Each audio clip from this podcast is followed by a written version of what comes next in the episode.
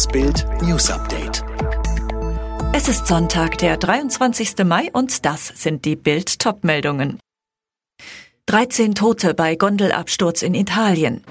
Dramatisches Finale in der zweiten Liga.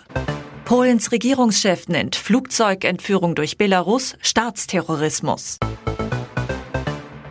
Seilbahnhorror in Italien.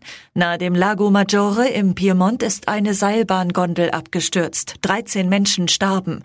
Zwei Kinder im Alter von fünf und neun Jahren wurden schwer verletzt mit Hubschraubern ins Krankenhaus nach Turin geflogen.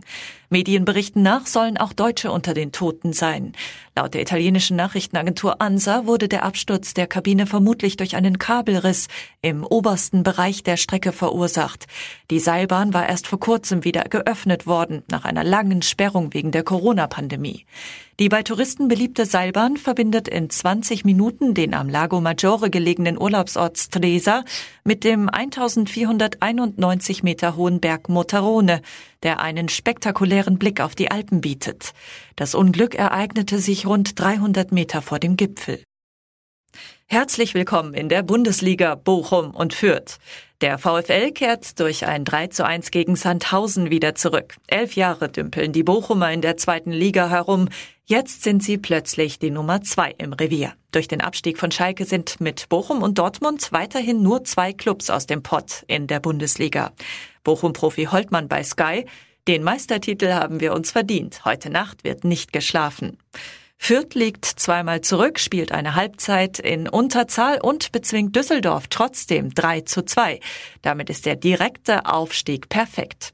Kiel patzt, verliert gegen Darmstadt mit Ex-Holstein-Trainer Anfang 2 zu 3. Als Tabellendritter dürfen sie immerhin noch in die Relegation, treffen am Mittwoch und Samstag auf den Bundesliga 16. Köln. Alles rund um den Aufstiegskrimi gibt's auf Bild.de. Polens Ministerpräsident Mateusz Morawiecki hat die erzwungene Notlandung einer Ryanair-Maschine in Belarus und die anschließende Festnahme eines Exiloppositionellen als einen Akt des Staatsterrorismus verurteilt.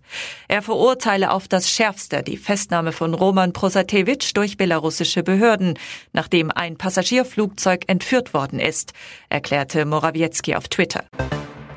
Der Rückgang der Corona-Neuinfektionen geht Gesundheitsminister Spahn noch nicht weit genug. Für mehr Lockerungen braucht es einen Inzidenzwert von unter 20, sagte er der Bild am Sonntag. Als Ziel nennt Spahn auch, dass bis Ende August allen Jugendlichen ein Impfangebot gemacht wird. Großbritannien gilt in Deutschland wegen der indischen Corona-Mutation ab sofort als Virusvariantengebiet.